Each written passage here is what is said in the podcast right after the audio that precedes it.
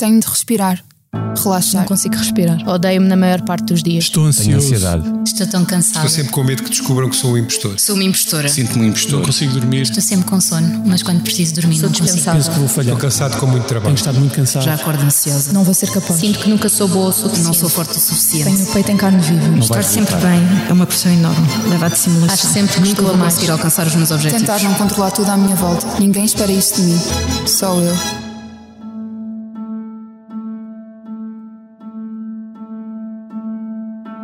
Olá, bem-vindos a mais um episódio do podcast do Expresso dedicado à saúde mental. Eu sou a Joana Pereira Bastos e ao meu lado está a Helena Bento. Depois de uma pequena pausa para as férias de Natal e Ano Novo, estamos de volta para mais uma temporada do podcast Que Voz é Esta? Hoje vamos falar sobre a importância do autocuidado na saúde mental, ou seja, sobre práticas e comportamentos que todas as pessoas podem adotar no seu dia a dia e que têm um impacto positivo comprovado no bem-estar psicológico, ajudando a reduzir o stress, a controlar a ansiedade e a melhorar o humor. Falaremos da importância do exercício físico, do sono e da alimentação, mas também sobre a necessidade de aprendermos a conhecer-nos melhor, a estabelecer limites e a praticar a autocompaixão. Connosco temos Ana Rita Góis, psicóloga clínica e professora na Escola Nacional de Saúde Pública, na área da promoção da saúde.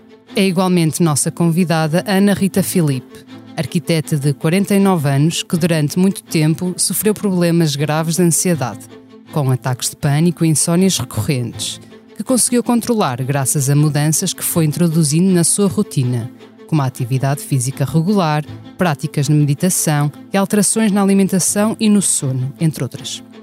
Ana Rita Filipe está hoje conosco, a partir da sua casa nas Caldas da Rainha, para partilhar o seu testemunho e, quem sabe, deixar algumas recomendações para quem nos ouve. Olá às duas, muito obrigada por terem aceitado o nosso convite para participar neste podcast.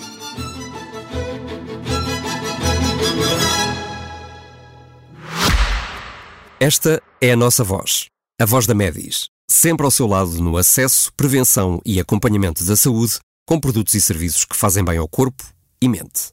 A cobertura de saúde mental, com psicólogos e psiquiatras online, e as ferramentas necessárias para um melhor conhecimento e acompanhamento da sua saúde mental estão disponíveis para todos os clientes. Saiba mais em medis.pt. Que voz é esta? É a voz de quem está e estará sempre ao seu lado. A Medis. Professora Ana Rita Góes, eh, começo por si. Que estratégias ou práticas de autocuidado têm um impacto cientificamente comprovado na promoção do bem-estar psicológico e na saúde mental, nomeadamente na redução do stress, no controle da ansiedade ou na diminuição de sintomas depressivos? Obrigada pelo convite. De uma maneira geral, eh, aquilo que é benéfico para a nossa saúde de uma forma global é também benéfico para a nossa saúde mental e, portanto, estamos aqui a falar de tudo aquilo que envolve um estilo de vida saudável. Depois, de uma forma mais específica, eh, os estudos, a evidência científica tem apontado um contributo muito eh, concreto relativamente àquilo que diz respeito à prática de atividade física, à própria alimentação saudável, mas também aspectos relacionados com a nossa capacidade de parar e, portanto, de envolver no nosso dia a dia atividades que nos permitam a autorreflexão, o repouso uh, e, e o foco em nós próprios. O papel do sono é essencial, aqui o sono com um papel que é complexo no que diz respeito à, à saúde mental, não só como causa, mas também como efeito quando falamos de problemas de saúde mental. E depois tudo aquilo que tem a ver com a própria conexão social com os outros, a, a realização, a manutenção de laços afetivos com outras pessoas, de atividades com outros, de atividades de prazer de uma maneira geral, são tudo dimensões da nossa vida que têm um papel crucial para mantermos bons níveis de, de bem-estar de uma forma global.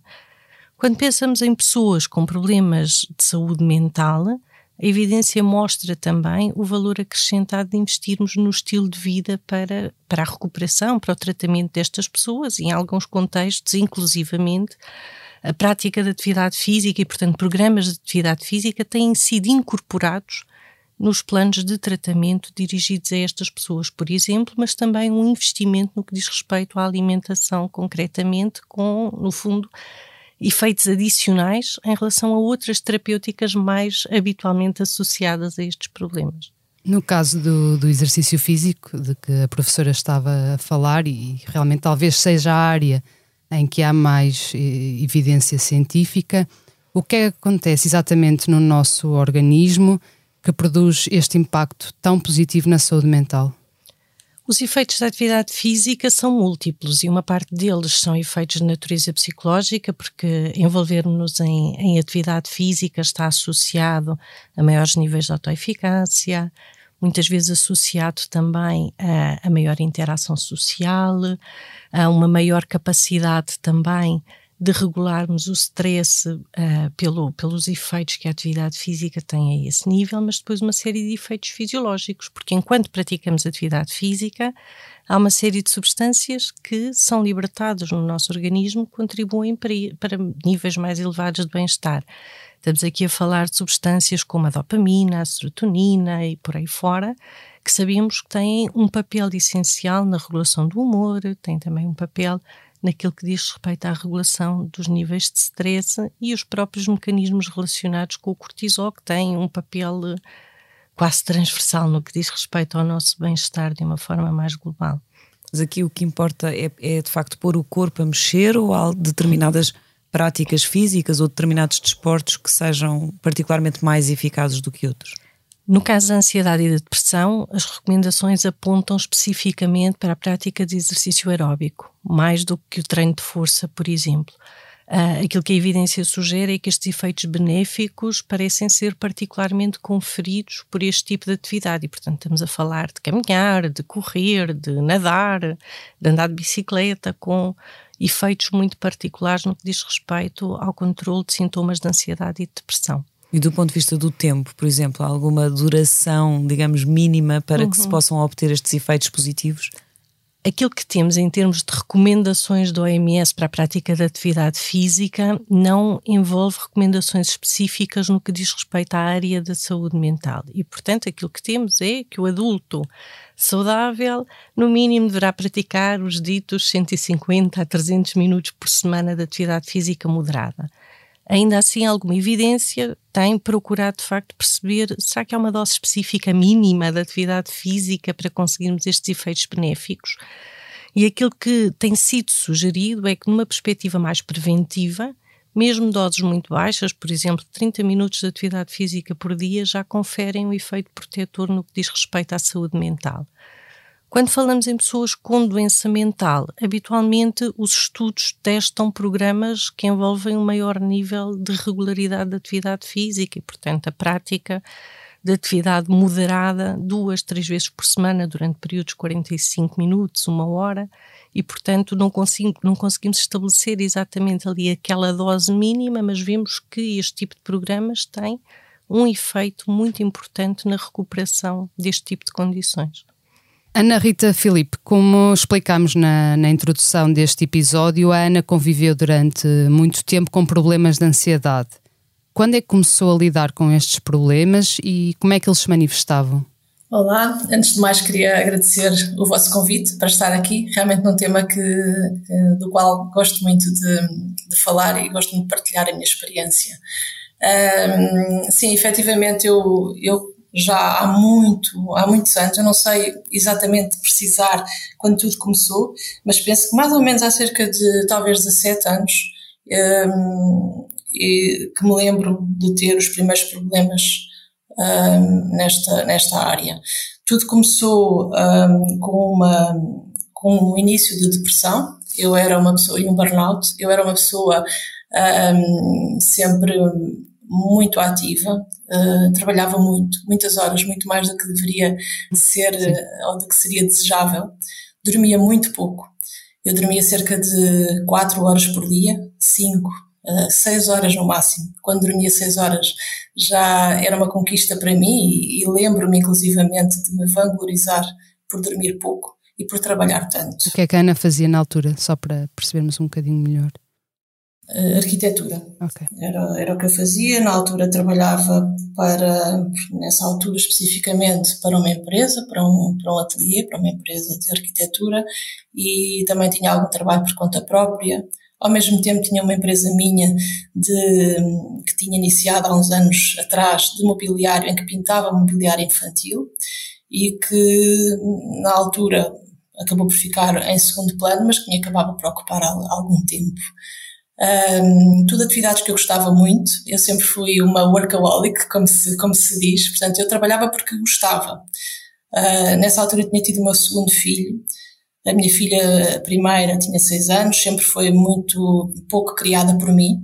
Um, e era alguma e era uma coisa que no fundo também eu acho que nesta fase com o nascimento do segundo filho me começou a pesar um bocado este este ateliê era longe, era a bastantes quilómetros de casa, eu chegava a sair às 7 da manhã e ia chegar à noite, 10, 11, meia-noite, ir buscar o meu, o meu filho à casa dos avós. Ou seja, trabalhava, um, trabalhava muito e acabava por ter pouco tempo ou menos tempo para, enfim, para a família. Tinha muito pouco tempo para a família, muito menos tempo para mim, ia muitos fins de semana trabalhar. Um, como já disse, não, não, não dormia, não dedicava nenhum tempo a mim, fazia muitas diretas, que é uma coisa incrível, porque estávamos a falar de uma pessoa com 32 anos a fazer noites seguidas sem trabalhar, e lembro-me que havia na altura um ginásio uh, por baixo do ateliê e eu chegava a passar a noite toda lá. E não vinha à casa, porque era em Torres Vedras, eu estou nas Caldas da Rainha, não vinha à casa e de manhã ia para o ginásio uh, treinar e tomava banho e, e, e, depois voltava para trabalhar para o, para o ateliê. Portanto, no fundo, tudo isto começou uh, por esta forma de estar na vida, que hoje em dia, em retrospectiva, admito que era tudo menos saudável. Não tem nada a ver com aquilo que defendo agora, com, com, com a forma, com o estilo de vida uhum. que tenho agora, Mas depois felizmente, chegou, não é? Depois chegou então a um ponto em que, enfim, com tudo isto acumulado, em que... Começaram a surgir problemas de ansiedade, não é? Sim, uh, cheguei a um ponto de, de ruptura. Uh, também houve algumas condições, lá está, externas, que me levaram, a, no fundo, a, quebrar, não é? Um, e, foi, e foi aí que comecei a sentir, portanto, a ter os primeiros sintomas de, de ansiedade que se tornou crónica, não é? Que sintomas, é que, eram, assim, que sintomas eram esses? tinha na altura? na altura sentia também, portanto, para além de muita desorientação e, e sentia que não conseguia dominar as situações, um, eu lembro-me, é uma coisa que me acompanhou durante muito tempo na minha vida, um aperto no peito muito grande. Uh, como uma, quase uma dor no peito que, que, cheguei a associar algo, talvez algum problema cardíaco, a queixar-me ao médico e a fazer até exames para perceber se, se realmente teria algum problema cardíaco. Um, depois uh, a dificuldade de uma, muitas palpitações também, não é? Uma taquicardia, como, como uhum. se costuma dizer, também muito grande.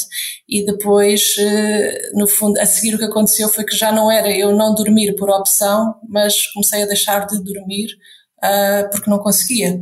Não conseguia adormecer e não conseguia permanecer a dormir durante bastante, durante o tempo necessário, não é?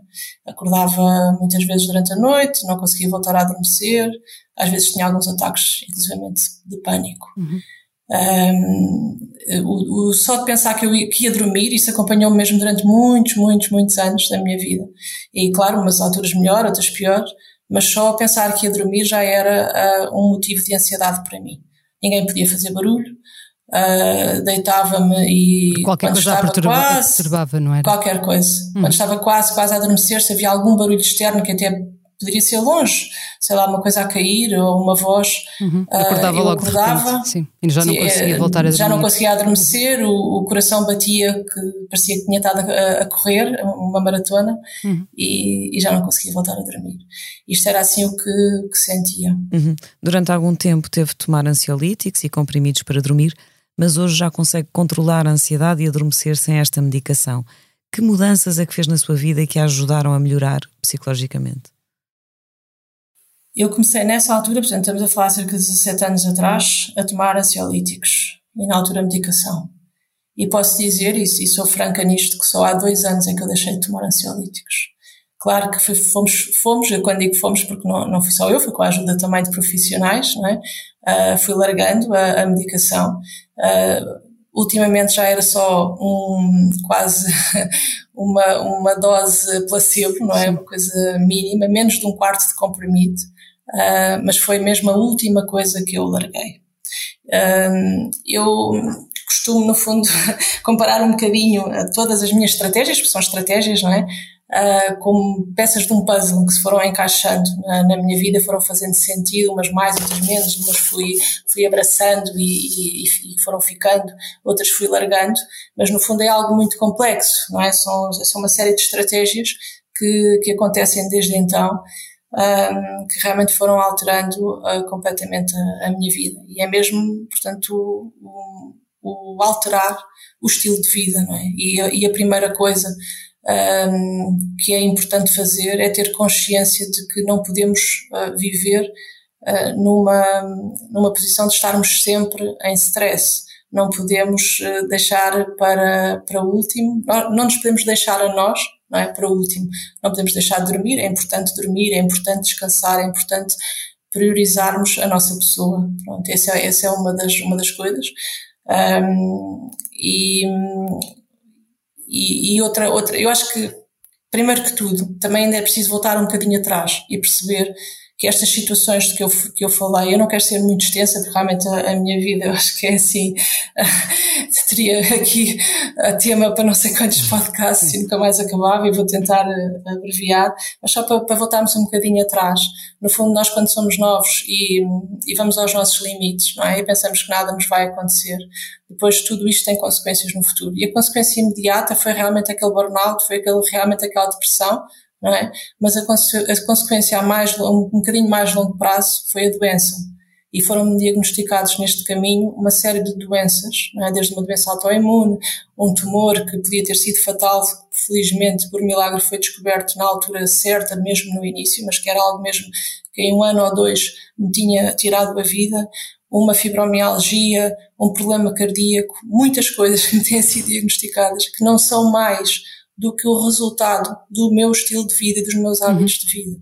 Não é?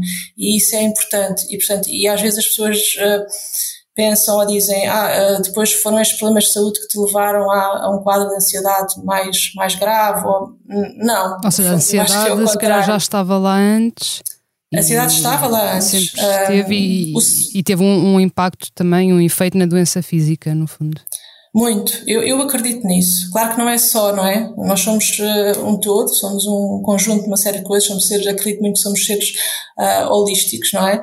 E tudo tem impacto, não é? Mas é tudo realmente, na minha opinião, estilo de vida, forma, a forma como nós vivemos a nossa vida. É? Mas em concreto, que tipo de mudanças é que fez nessa questão de se pôr em primeiro lugar? Mas depois no, no dia a dia, digamos assim, o que é que, o que, é que notou que fez mais diferença?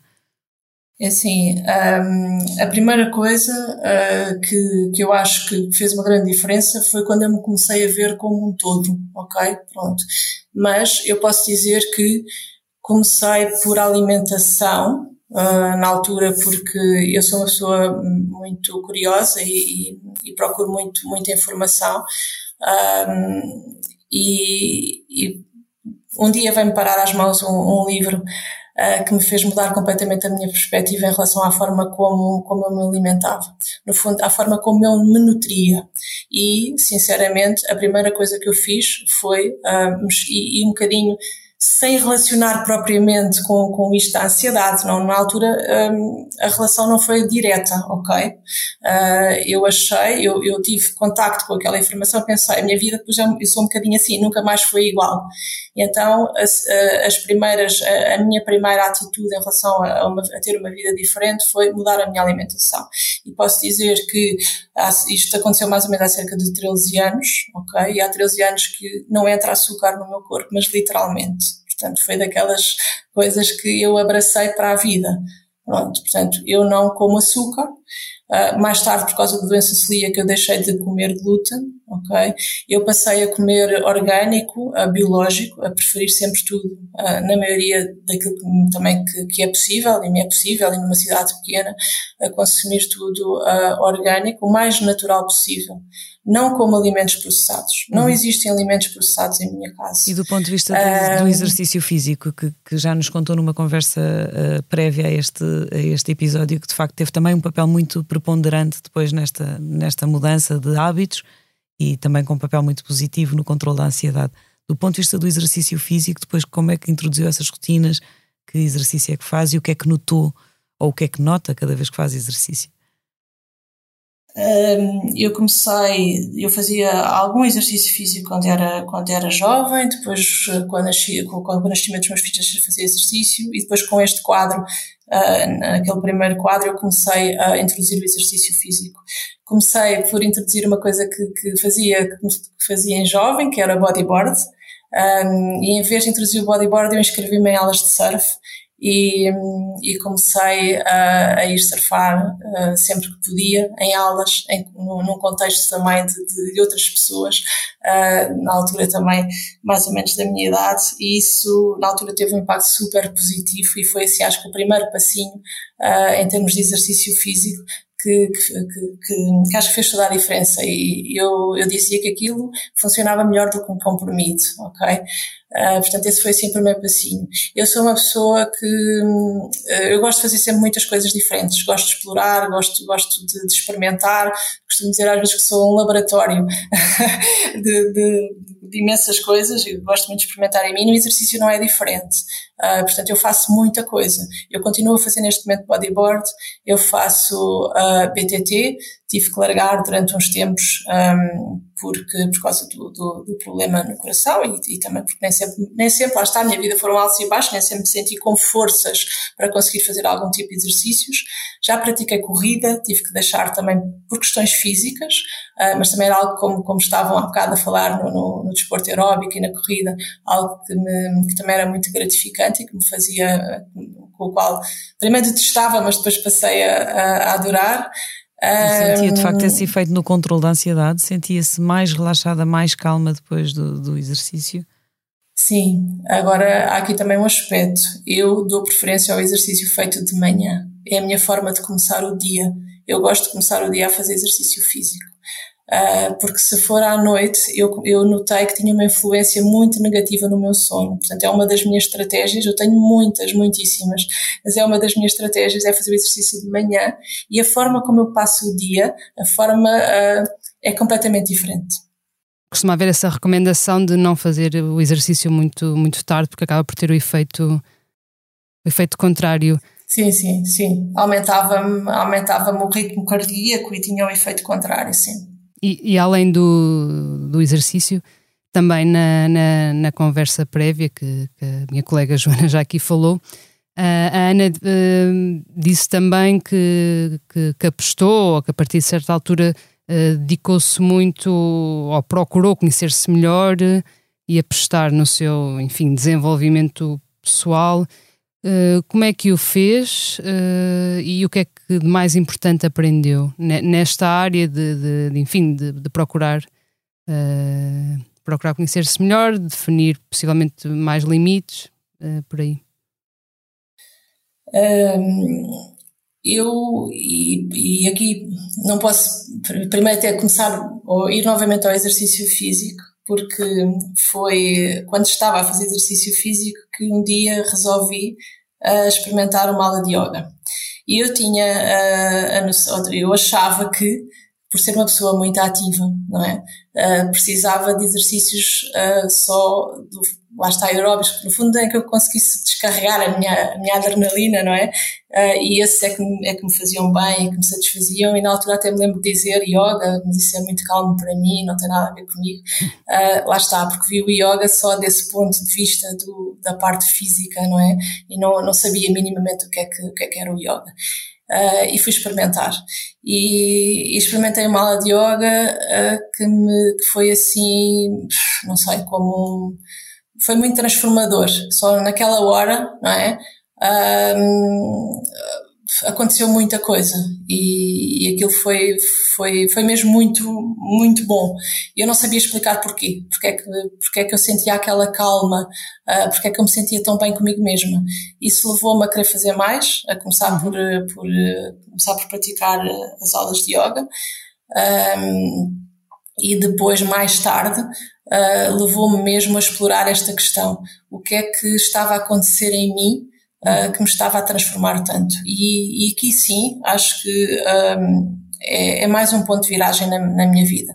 Quando eu decido ir fazer um, um curso de, de, professora de, de, de, yoga, não, não para, para ir lecionar yoga, não era esse o meu intuito, mas para, para perceber o que estava por trás uh, daquela filosofia, que eu percebi que era muito mais e, e, que, que não era uma atividade física, não é?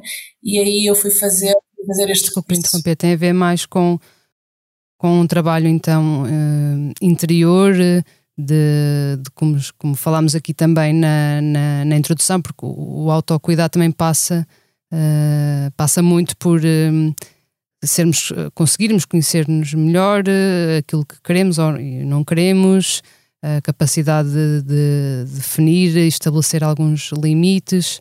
Ou seja, também fez esse trabalho ao longo deste percurso?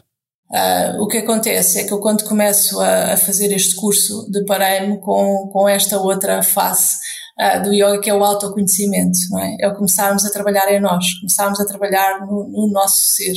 Ou seja, um, o que acontece aqui é que eu percebi uh, que, no fundo, eu não era uma pessoa, por exemplo, no caso da ansiedade, eu não era uma pessoa ansiosa. Eu não sou uma pessoa ansiosa. Isso é uma capa, é mais uma capa que eu tenho, não é?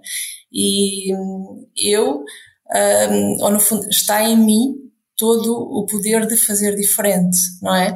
Para ter resultados diferentes. Eu deixei, uh, para já, fiz aqui muito as pazes com o meu passado, com coisas também que, e eu acho que isso também tem um papel muito grande na, neste, nestes quadros da ansiedade, de, portanto, é a minha opinião pessoal, um, mas é nós, nós passamos muito tempo, não é?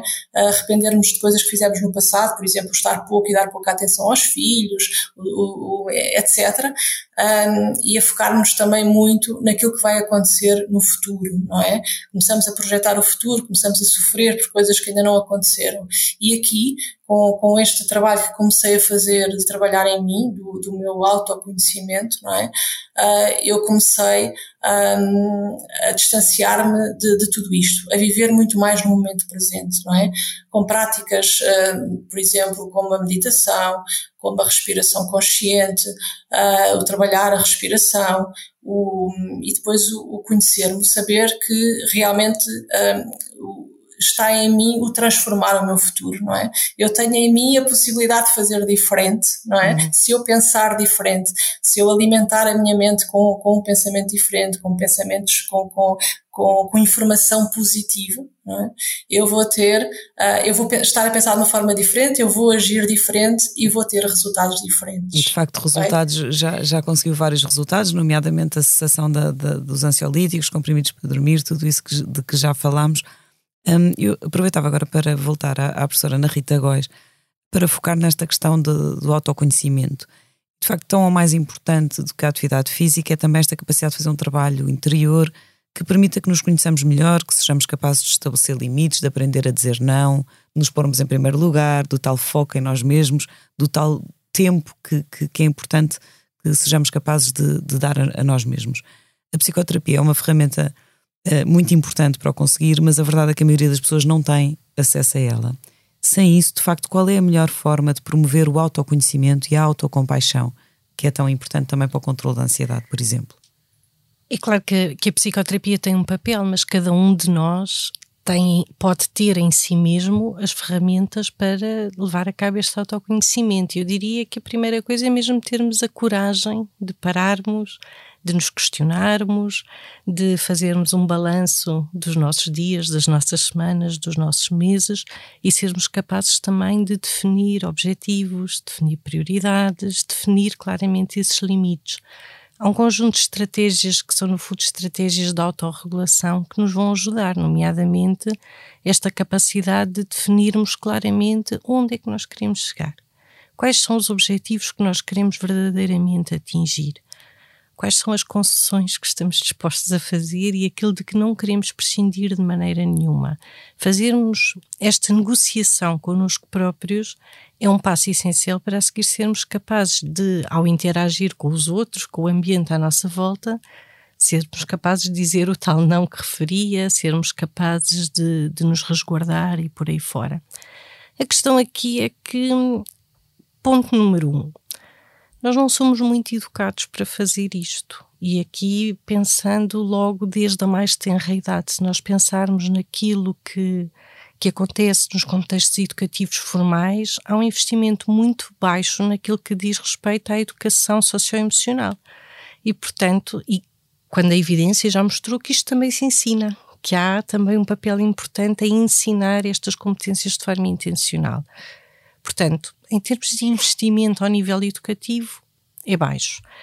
E o ritmo do dia a dia também não nos favorece este tipo de práticas. Nós somos claramente incentivados por tudo aquilo que está à nossa volta a qualquer coisa mais próximo da fuga para a frente, não é? É fazer, fazer, fazer, fazer, produzir, seja lá qual for o, o custo, sejam lá quais forem os meios, desde que se chegue a um determinado tipo de resultado. E, portanto, é claro que há um trabalho que é de cada um de nós mas há também um trabalho que é um trabalho da sociedade e a sociedade precisa de se questionar acerca daquilo que quer enquanto sociedade e acerca das condições que está a favorecer à população para isso ou não. E atualmente falamos tanto de uma crise de saúde mental, falamos muito da necessidade de psicólogos, de psiquiatras, técnicos de saúde mental nos serviços, mas precisamos de ir além disto e precisamos de pensar que para além do tratamento da remediação, precisamos de evitar que estes quadros se estabeleçam. E isto passa muito por pensarmos naquilo que é a realidade do dia a dia das pessoas e estes ritmos muito acelerados, em que tudo acontece muito depressa, em que se espera que as pessoas sejam capazes de produzir muito, durante muitas horas e por aí fora. A começar logo nas crianças, não é? Que muitas vezes chegam a casa às 6 ou 7 da tarde. Ainda com uma tonelada de trabalhos de casa para fazer, muitas vezes, não é? Hum. Portanto, claramente, não, não é para este investimento no nosso autoconhecimento que nós somos incentivados de forma nenhuma. Há muito, sobra muito pouco tempo para investirmos em nós próprios, não é? Precisamente. E depois não é só isso, mesmo do ponto de vista social, há muitas vezes quase um ajuizamento de quem escolhe esse caminho, um ajuizamento que nem sempre é muito positivo, não é? E, portanto, assim? muitas vezes aquilo que se sente é que há um olhar por parte da sociedade para quem faz estas escolhas e este investimento em focar-se em si, em conhecer-se, em estabelecer este tipo de limites uhum. e por aí fora, como se fosse alguém assim, é meio alternativo, é, é assim uma coisa que foge à, à norma, ou qualquer coisa de pronto, é diferente e portanto. Ou seja, não é visto como uma tentativa, uma coisa normal e, uhum. e expectável. Ou saudável verdade, até. Exatamente. É? Mas sim como alguém estranho ainda. É isso. estranho. é isso, eu diria que às vezes há quase um certo estigma em relação a este tipo de escolha. A Ana Rita Filipe está aqui a, a, levanta, a, a fazer-me sinal com a mão que gostava de dizer alguma coisa a este nível. Como é, Ana Rita? Também, se, a rir. também é vista como alternativa. Eu só me estou a rir porque lembro-me de quando comecei a, a, ter este, pronto, esta postura diferente na vida, não é? O meu marido dizia que eu tinha batido com a cabeça numa pedra. e agora lembrei-me Pegando aqui no, no que a professora disse, uh, no fundo o que estava a tentar di uh, dizer também é que além destas uh, escolhas ou decisões também individuais, não é? Quando pensamos em autocuidado, que, que realmente há um trabalho também que, que a sociedade tem que, tem que fazer, porque, enfim, como a própria palavra indica, autocuidado é como se, de certo modo, estivéssemos a responsabilizar apenas a pessoa, não é? que já não está uh, muito bem, ou enfim, ou até pode estar bem, mas está a procurar sentir-se ainda melhor, estamos a responsabilizar essa pessoa uh, por, por, este esforço de se pôr boa, portanto acaba por haver aqui uma perspectiva um bocadinho uh, individualista sobre individualizada sobre este assunto. E às vezes quase culpabilizadora, não é? É como se ah, as pessoas não estão bem porque não fazem por isso, precisam é ter força e motivação e energia e por aí fora, como se isso fosse qualquer coisa de independente das circunstâncias que temos à nossa volta. Sim, das estruturas sociais e culturais. Exatamente. E das políticas públicas, não é? Referi há pouco as horas que as crianças passam na escola e as horas a que chegam a casa e por aí fora, e portanto tudo aquilo que regula os horários de trabalho, o número de horas que uma criança deve estar na escola, a qualidade dos transportes que temos para chegarmos mais depressa ou menos depressa a casa e podermos usufruir de tempo de qualidade com aqueles que nos são queridos, um, os, as infraestruturas que temos nos locais em que passamos os nossos dias, que podem facilitar mais ou menos a prática da atividade física, uma alimentação saudável, estes momentos de pausa.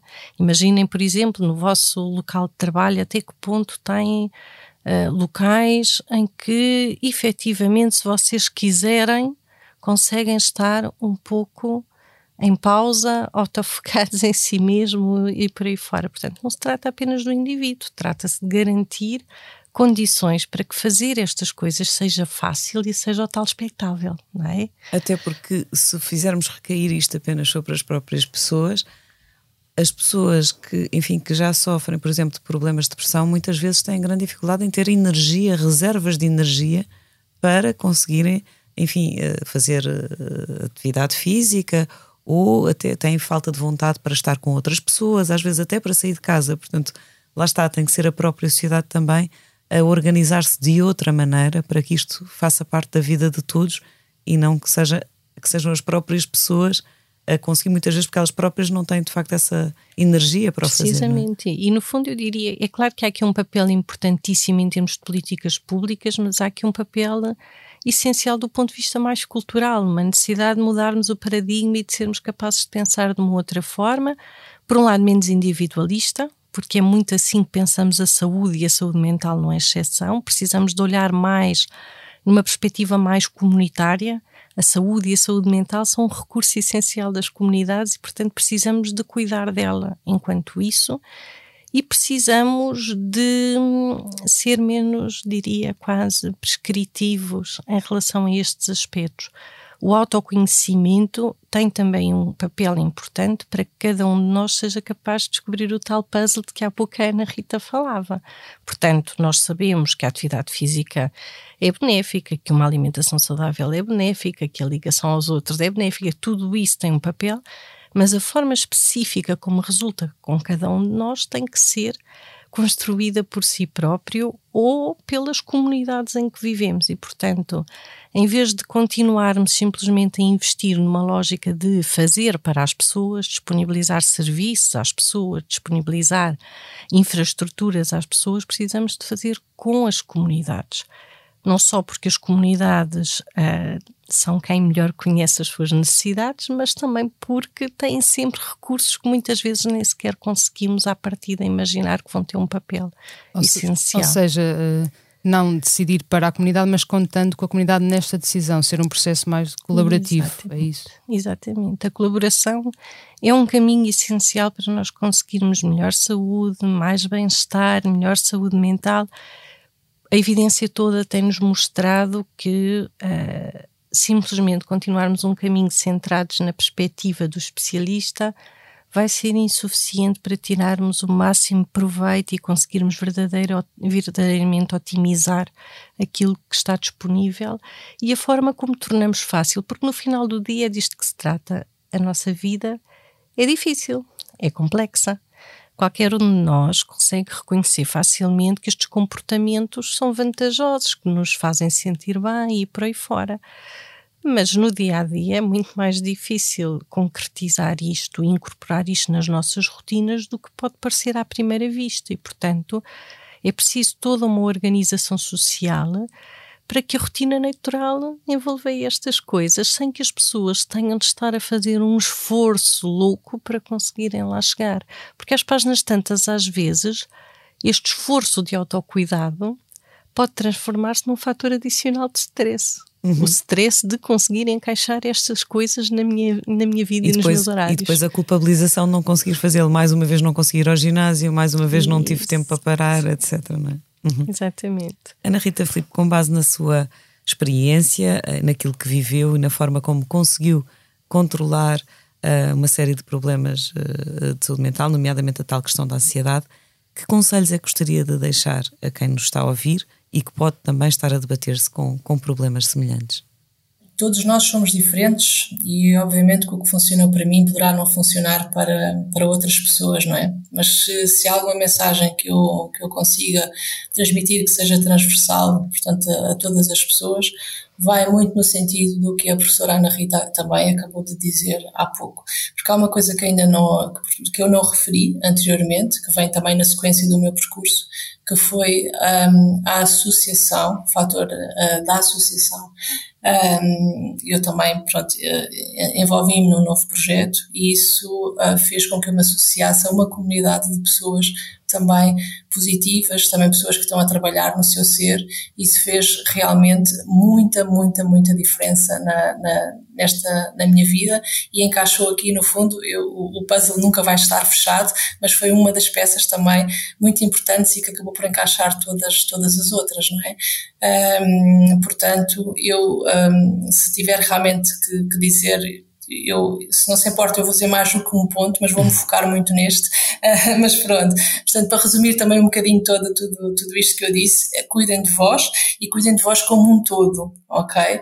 Um, estejam também gratos, portanto, agradeçam a tudo aquilo que já conquistaram, às pequeninas coisas que acontecem no vosso dia, que são tão importantes e podem fazer tanta, tanta diferença. Um, acreditem também e amem-se, acreditem no vosso potencial e que estejam uh, bem na vida, que, que, que, vos façam sentir bem, que vos uhum. deem valor. Eu acho que é isso, isso é muito, muito importante também. Uh, e, e, acho que era isto que eu deixava. Uhum. Este é o nosso primeiro episódio de 2024, uma altura, o início do ano é sempre uma altura que também as pessoas são muitas vezes tentadas a fazer este tipo de, de balanço de vida e a tomar algumas uh, resoluções uh, para o ano que aí vem. E pode ser que também esperamos que este episódio também possa, de alguma forma, contribuir para a adoção de algumas mudanças que depois se revelem bastante positivas para o bem-estar psicológico de, de todos. E com isto chegamos ao, ao fim deste episódio. Uh, obrigada, Ana Rita Filipe, e obrigada, professora Ana Rita Góis, por, enfim, terem-se disponibilizado para estar aqui connosco e partilhar o, o, vosso conhecimento e, o vosso, e a vossa história. Na próxima semana estaremos de volta para moderar outra conversa sobre saúde mental. Este episódio contou com a sonoplastia de João Martins, o podcast Que Voz é Esta tem consultoria científica do professor José Miguel Caldas de Almeida e está disponível em expresso.pt e em todas as plataformas de podcast. A todos os que nos ouviram, muito obrigada e até para a semana.